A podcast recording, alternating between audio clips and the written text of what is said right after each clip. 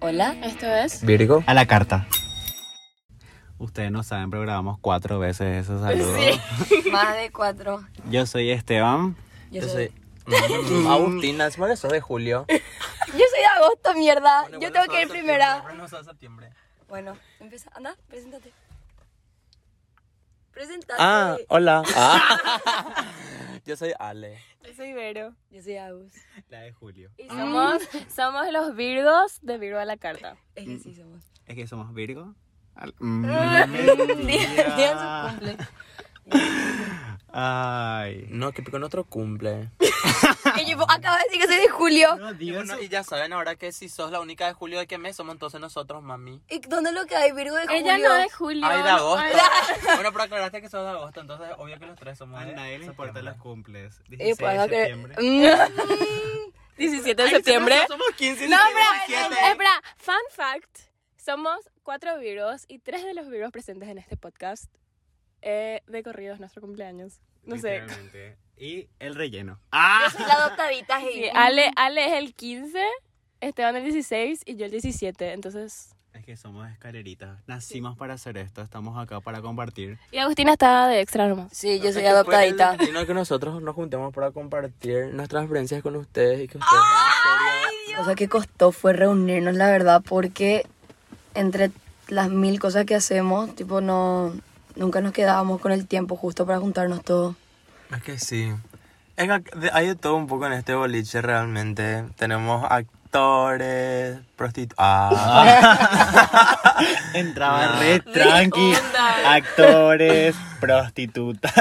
Eh, no, pero hay de todo. Hay actores, arquitectos, contadores. ¿Right? CEOs. CEOs. CEOs. eh, audiovisualistas. Ah, así se dice. Así se dice. Pero yo, o sea, mm, dudaba todo de su trabajo. Bitch. Content. Y content manager Ah, ahora. con- content manager. Pero básicamente cosas que nos quitan tiempo. Mm. hacemos, Resumido. muchas, hacemos muchas cosas durante el día. Y bueno, y por eso nos costó tanto. Pero yo creo también que el no tener tiempo es una excusa nomás que pusimos para no hacer esto, que realmente lo que nos llevó a hacer esto al instante fue el miedo que tenía cada uno. Tipo, no un miedo grupal, sino el miedo que cada uno tenía de el qué dirán o el miedo a fracasar o el miedo a cómo se hace algo nuevo o Es que es el lanzarse miedo, el sin miedo a la saber. exposición. Es hacer Sí. un podcast, no es tipo. Es que todos en algún punto con sus amigos sí o sí estuvieron hablando. Y en algún punto dice, ay Dios mío, ¿cómo tenemos que hacer un podcast, verdad? Pero nunca, nunca hace. Ni parte del, del, del- de lo que cuesta hacer un podcast no es solamente de organizarse. Bueno, también, ¿verdad? Pero creo que lo más, lo que más te ataja es justamente ese miedo a la exposición. Tipo, ¿será que voy a tener algo útil para decir? ¿Será que la gente va a decir, hija, esto es súper relatable? Tipo, yo también pienso como ellos, ¿entendés? Ellos, whatever. Entonces es como que, no sé, el miedo a la exposición, el miedo a, a ser juzgados, ¿verdad? O sea, el- Sí, yo creo que cada uno lo... Ese es el miedo principal, pero además, tipo, cada uno otra vez desarrollaba un miedo acerca de hacer esto, que es algo totalmente nuevo para los cuatro, y como grupo otra vez crear un miedo de, ¿será que nos animamos realmente a exponernos, comunicar o decir nuestro punto de vista de algo? ¿O qué puede llegar a decir la gente? ¿Será que van a conectar con lo que decimos? Es el miedo a todo, básicamente. es que sí, realmente no es tan sencillo como parece, pero acá estamos gestando. Es que Ah, siempre, creo que siempre que empezás algo nuevo, luego vas a tener ese miedo. O sea, esos miedos. Miedo a si te va a salir bien, el que dirán. ¿Acaso Vera nos va a hablar de su primera vez? Ah. De repente. Es que el clickbait otra vez me usan. Y ahora Vero nos va a comentar. dice que Narra. mm, siempre hay mucho miedo, dice. Siempre hay mucho miedo, pero nunca duele la primera vez. A nosotros- no, gente, Esteban. son unos morbosos. Yo estoy hablando de que nosotros estamos sentados grabando un podcast y nadie está sintiendo dolor. ¿O sí? Y. Mm. Ay. Pero, retomando con el miedo antes que Verónica diga que... Lo del miedo, básicamente yo creo que no es solamente cuando empezás algo nuevo, como un trabajo, digamos, un hobby, sino es miedo a, a la vida por ahí, a todo tipo, a una persona, a un sentimiento, tipo, el miedo a Lo realmente, sí, salir de tu zona de confort, tipo, lo que vos ya tenés adquirido como conocimiento y llega algo que te descoloca y no sabes cómo subsistir con eso, digamos, y te, te provoca cierto miedo, porque, porque sí. Hay una, Ah. frase, hay una frase luego, creo que es de Harry Potter Bray, pero dice que es lo desconocido es lo que nos da miedo cuando miramos en temas como la muerte o la oscuridad. Sí. Es el Re. miedo a lo desconocido. Y sí, porque El son cosas que no conocemos y como dice, tipo, todos los desconocidos así. Que siempre es la que no sabe lo que va a pasar. Es que Eso, somos- porque no sabemos humanos- qué puede pasar. Los seres es- humanos por naturaleza somos seres que queremos controlar todo, Y poner sí. todo Eso en mismo. etiquetas, en unidades de medida, eh, hacer la información más fácil para que podamos. Porque queremos saber, porque es lo Controlar. más cómodo, lo más, ¿cómo se dice? Tipo, cuando te sentís más seguro. Y sí, Sí. para estar seguro, sí. O sea, te tener un análisis de todo, pero no, eso no va a pasar. Tipo, van a llegar cosas que nos van a descolocar, así como van a llegar cosas que no vamos a tener idea de qué es eso, tipo, qué estoy sintiendo, tipo, el miedo a tu primera relación, por ejemplo, tipo, cuando realmente sentís por primera vez lo que es estar enamorado, tipo, te va a agarrar un miedo porque nunca sentiste eso. Y, obvio, y lo mismo cuando conoces gente nueva. Sí. Tipo, Sí. El miedo conecta con el prejuicio y básicamente el prejuicio es los comienzos de esta amistad de nosotros cuatro, tipo... Es que nuestra amistad nació del prejuicio fuera que Nuestra sí. amistad fuera la mamá de esta amistad es el prejuicio. y el papá nos abandonó. Dios mío. Ale, contá tu experiencia. contá. Ale, Sí. contá tu experiencia con, que su papá la abandonó, Verónica. No, yo lo. Yo, yo-. Contá tu experiencia, Ale. es que Con realmente. Yo, por ejemplo, no le aguantaba a nadie de los que están presentes hoy en este podcast. Es que yo les odiaba a ustedes. Ah. A mí no. No, pero, no, pero en serio, yo por ejemplo a Verito no la aguantaba porque yo ya tenía mi propio prejuicio. Yo tenía el concepto, ya, ya había armado en, la- en mi cabeza el concepto de lo que era Vero de Mecol. Por una amiga que teníamos como en esa época, ¿entendés? Y si yo no me daba esa oportunidad de conocerle de nuevo a Verito, no íbamos a estar haciendo este podcast. Tipo, le conocí, es re chévere. Y ahí- Ah, Yo- Vero es- copada. Es la neta. Pero ahí es, ahí el prejuicio que creas a base de lo que te dice alguien otra vez. Sí. Es que un ejemplo así exacto de lo que es el prejuicio es lo de Vero y yo. O sea, cuando nos conocimos, ella y yo teníamos así un concepto súper nada que ver. Yo pensaba que ella me odiaba, ella pensaba que yo le odiaba. Sí, y pero voy a dar contexto. Pasa que nos conocimos una vez que salimos y yo no estaba de humor y Agustina cada rato quería asegurarse que todos pasen bien y venía y preguntaba así, no, no quieren bailar, no les falta nada y yo era tipo, no gracias, no gracias, no gracias. Entonces después de esa noche yo me sentí re mal porque ella acá con toda la buena vibra quería que pasemos bien y yo así tipo re pesada, no. Entonces dije, ay, me odia porque fui una pesada ayer. Y yo pensé que ella me odiaba por cómo tipo estuvo esa noche y es nada que ver quedarse con ese concepto de yo no sé si Vero no se estaba sintiendo bien, si no quería estar ahí, o sea, nunca, nunca se sabe el- la parte de atrás. Vamos lo que a está decir. pasando a esa persona. Exacto. Y tipo, ahí es un grato ejemplo de no quedarse con el prejuicio de la primera impresión de esa persona otra vez. No, por eso justamente nosotras después hablamos y fue así, hey, perdón por la otra vez. Y lo mismo las dos Sí. pensábamos que nos Sí. odiamos y al final nada que ver. Claro, pero es que no cuando son ese tipo de ejemplos, pero son muy pocos cuando pueden, cuando es así, por ejemplo, situaciones así que se dieron, qué sé yo, en un boliche, en una circunstancia así de roce y pueden hablar en la próxima salida. Pero están las situaciones que, por ejemplo, una amiga te habló de otra persona, de una chica de su época de colegio cuando, cuando tenían 17 años. Y después, bueno, en el futuro te topas con esta persona por este grupo de amigos en común y vos ya no querés vos más hablar con este tipo porque, hija, ¿te acordás? No. Esta tipa hizo esta ya en 2016, cuando estaba en segundo de media, y ese tipo de esquema es lo que a a veces cuesta así romper. Es que eso en Paraguay no estamos. Everyone is connected. Todos estamos conecta- Sí. conectados. De todos alguna manera es como todos. que somos el árbol genealógico es Paraguay todo. luego. Y sí o sí conectamos en algún punto. Es, sí, y es imposible. O sea, hay muchas veces que vos cometiste un error y te van a reconocer por ese error porque la persona va a ir contando eso malo que le hiciste. Y le va a interesar saber más eso que realmente lo que... Lo O que lo sí, que le bancaste a la lo, lo único que terminan contando al final es las cosas para dejarte mal. O sea, lo malo que hiciste, dónde te equivocaste, esto, esto. El famoso hablar mal de alguien. Y capaz eso es lo que les entretenga al otro, saber y más sí, que... entertainment content. Y sí, serio. somos. Es que somos. Es que todos Vivo somos partícipes hasta, hasta que le toca a uno mismo. La Ahí es cuando chismosa, empezás sí. a madurar, cuando en serio te pasa a vos mismo. A eso, no cuando- ser que seas empático. Claro, pero cuando te da así, te a mí ya me pasó que me dio rabia cuando me entero que alguien que yo no conozco viene y me dice así, che, tipo, yo me enteré esto, esto, y yo así, hija puta, eso fue hace no sé cuándo, yo no soy más la misma persona, yo no soy la misma persona que era la semana pasada. O sea, no sé, yo creo que voy evolucionando cada día y aprendo. Realmente donde más aprendo son las cagadas que me mandan, tipo, esto sí que nunca más voy a hacer. Yo creo que, o sea, muchos lo aprendemos en base a la experiencia, ¿verdad? Pero así como a mí no me gustaría que se me juzgue por la cagada que me mandé, entonces también tengo que aprender yo a no jugar a la persona por la única cagada que se mandó, ¿verdad? Así como es muy amplio el tema del prejuicio a una primera impresión o algo que te cuentan o algo de lo que fuiste vos hace años, tipo, pero ¿qué sienten ustedes que realmente sea el prejuicio, tipo? Yo creo que contextualmente es crear una definición sobre alguien o algo sin conocerlo. O sea, básicamente formas esa opinión sin tener la información suficiente para crear lo que sería ya un juicio. Entonces, Sí, algo... O sea, es la primera vez que estás con esa cosa, con esa persona, con ese sentimiento y lo primero, el primer pensamiento que se te pasa por la cabeza o la primera sensación, eso es el prejuicio que vos estás desarrollando. Exacto. Yo realmente creo, personalmente creo que el prejuicio se asocia incluso a las primeras impresiones. Es que básicamente va de la mano, tipo es un tema que van juntos, Porque- derecha e izquierda. Porque con una primera impresión no tenés la información suficiente de esa persona como para emitir un juicio de este me cae bien o no me cae bien.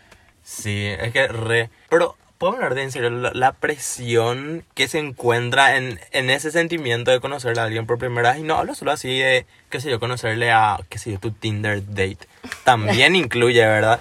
Pero tal vez así de repente amigos, o sea, a mí ya me pasó que tengo, tuve, siempre ya hablo a mis experiencias personales, pero yo crezco más a la experiencia, gente, pero en serio, ya me pasó que tengo, qué sé yo, un amigo muy cercano y de repente este amigo tiene su mejor amigo, qué sé yo, del colegio, ¿verdad? Y te dice, algún día en alguna farra tú me dices, hey, tipo, hoy se va a ver fulano, se va a ver sí, fulano, la que era, sí, la que era de mejor amiga del colegio y ya te armas y otra cosa, Dios mío, ¿cómo le quiero caer bien? eh? Tipo, O la te presión. quiero presentar a alguien y Sí. tipo vos ahí en el viaje de tu auto yendo a ese lugar es como, ¿y qué si me tiro? Ah. pero- Me depilé bien. ¡Ay, Dios mío!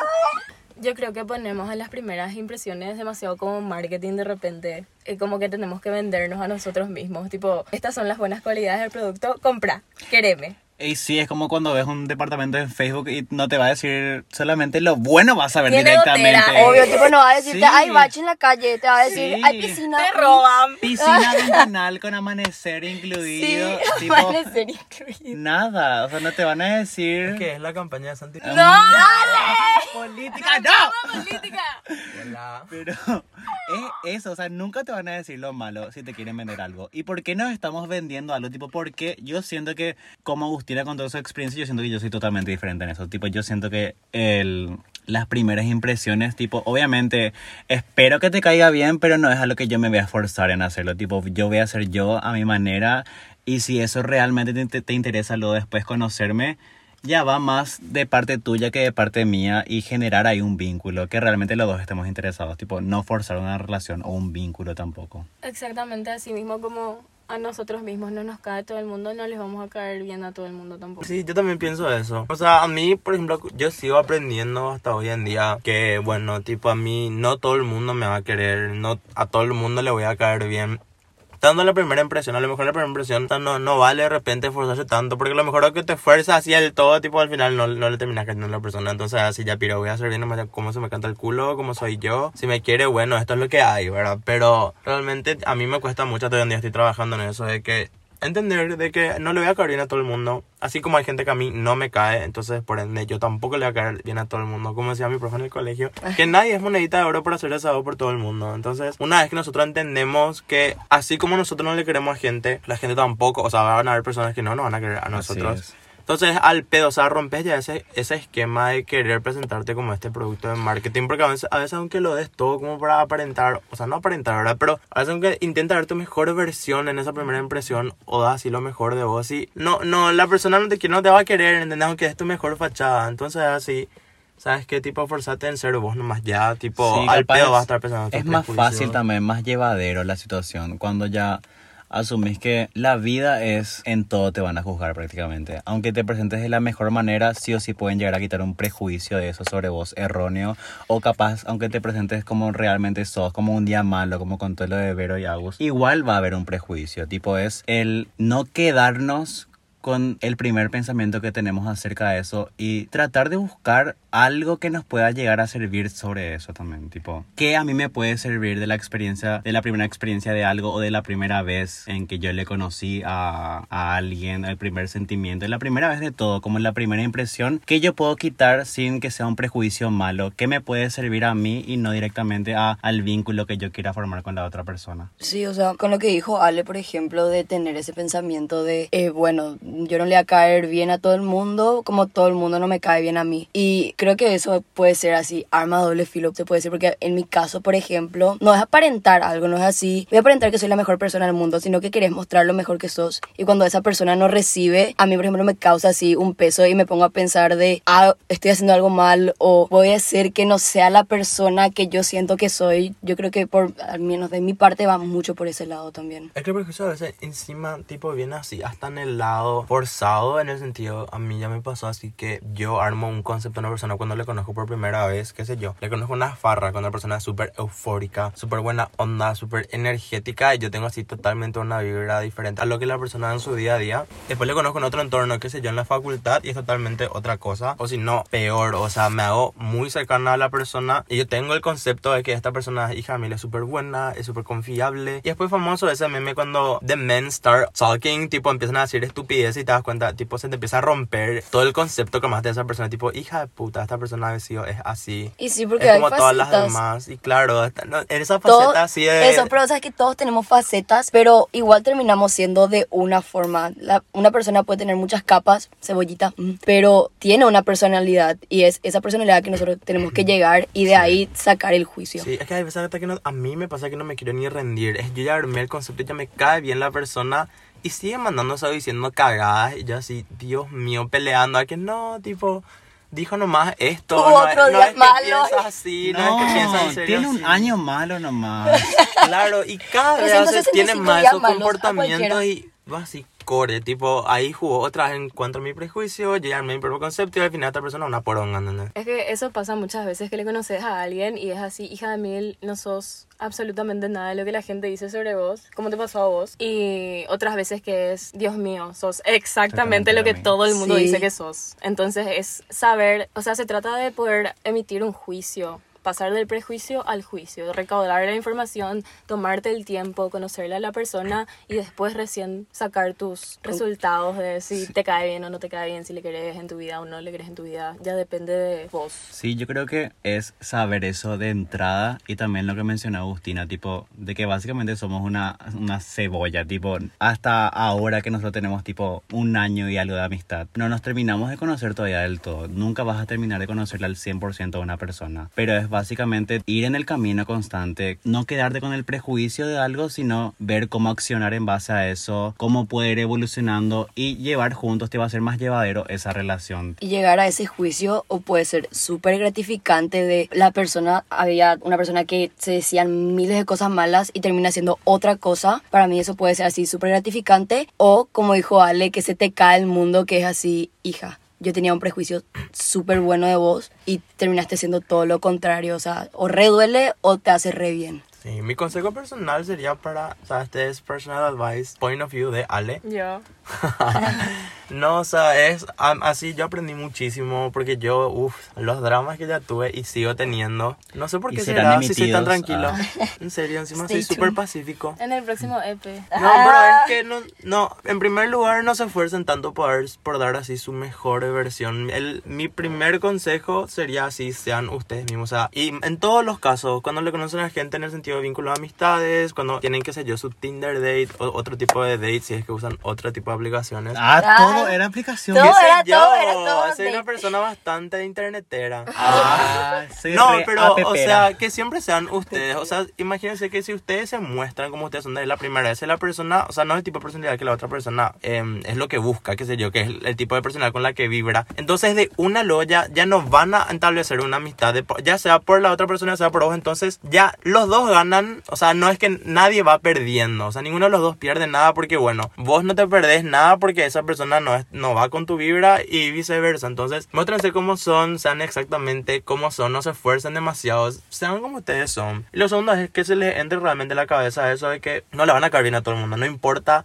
lo que hagan, no importa absolutamente cómo se vistan, no sé, cómo se presenten, nunca, jamás en la vida le van a caer bien a todo el mundo. Siempre alguien va a tener algo que decir. Así como ustedes, así piensen que ustedes mismos tampoco le quieren a muchísimas personas, entonces es por algo. Pero también, eso, algo bueno, nunca tampoco le vas a caer mal a todo el mundo, ¿entendés? O sea, van a haber miles de personas en tu vida que de 10 seguramente a Claro. una no le caíste bien y bueno, o sea, son cosas que pasan, pero tenés otras nueve personas mismo, que te aman y... concentrate en la sí, gente que tenés a tu alrededor, exacto. no por la gente que no, ¿entendés? Y yo sé que es difícil, pero hay que tratar también de sacarle la importancia a eso, de querer caerle bien a todo el mundo. Hay que ridiculizar más o menos para ser más llevadero, si quieren pensar de esa manera, pero también de entender que las personas nos van a conocer a nosotros de la misma profundidad que ellos se conocen a ellos mismos. O sea, no van a poder en vos, eh, ver en vos cosas buenas si es que ellos luego son pesimistas, por así decir, ¿entendés? O sea, cada uno te ve por ojos diferentes. Que siempre es- está intentándolo buscarte algo malo para que no le caigas bien. Sí, o sea, pasa eso también. Amo, beauty is in the eyes of the beholder. Es que claro que sí, todo, todo depende de perspectiva, todo Sí. depende de... Y es sí, relativo. Así como hablamos de eso, también hablar de que es normal crear barreras para darnos una protección a nosotros mismos, porque si le dejamos entrar a cualquiera directamente de una de nuestras vidas, es como que, que vamos a ir pagando pecados de los demás más o menos, pero es normalizar que creamos barreras por una autoprotección. Es normal el miedo a alguien nuevo, es normal el miedo a un sentimiento nuevo, como, a un, como a algo nuevo que no tenemos conocimiento, es normalizar eso, pero hacerlo más llevadero, como dijo Ale. No hacer que ese lapso del proceso sea un sufrimiento. Que no sea solo miedo, miedo, miedo Que y no te haga sea mal. miedo, porque que no sea un miedo que te consuma, sino que de cierta manera te fortalezca ese miedo. Exacto. Y también se trata de no basar tu self-worth en lo que los otros piensan de vos. Sí, o sea, no Obvio. proyectar lo que mis inseguridades en el otro. Porque eso es lo que la mayoría de la gente hace y es ahí uno de los métodos más grandes por el cual el prejuicio nace. Y así. Y, Y eso. Espera, podemos probar.